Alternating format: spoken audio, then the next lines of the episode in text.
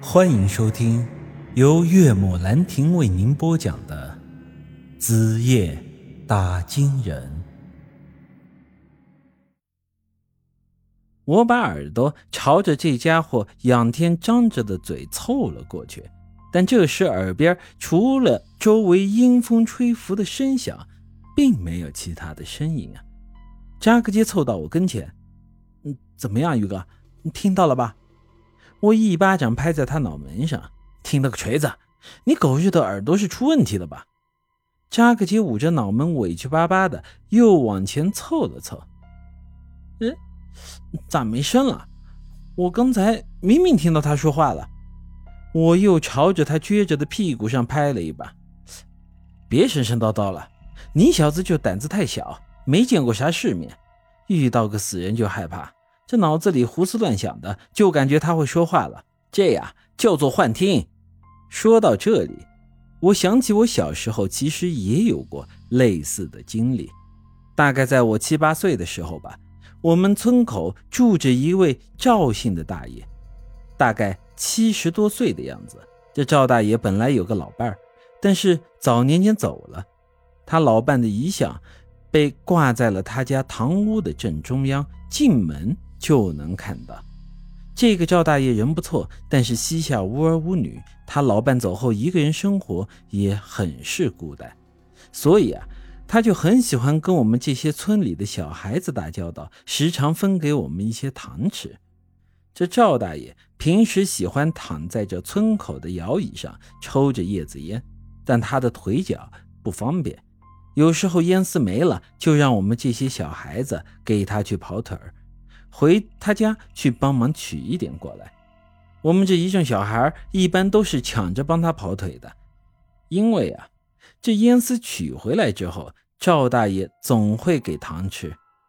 那时候村里人都穷得很，平时想吃块糖那叫个难呐，所以村口经常会出现这样的场景：赵大爷躺在摇椅上抽烟，身边围着一堆的小孩子。这时不时就会有小孩问道：“大爷，你烟抽完了吗？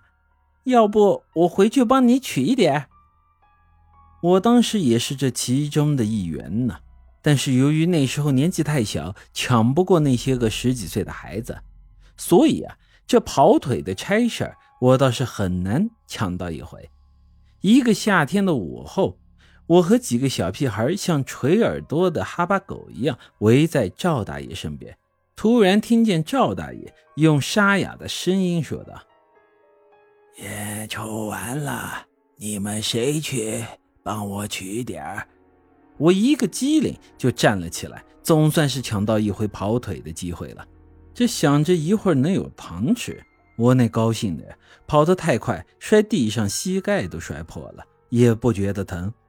我很快便跑到了赵大爷的家里，推开他家里堂屋的大门。那时候农村人淳朴，即便是外出，家里的门一般都不会锁。我进到堂屋，伸手去抓桌上的烟丝，可这时候屋里突然一阵阴风吹了出来，弄得我打了个哆嗦。赵大爷家里一切都好，这打扫的也干净。但唯独堂屋墙上挂着的那张老伴的照片，看着着实有些膈应人。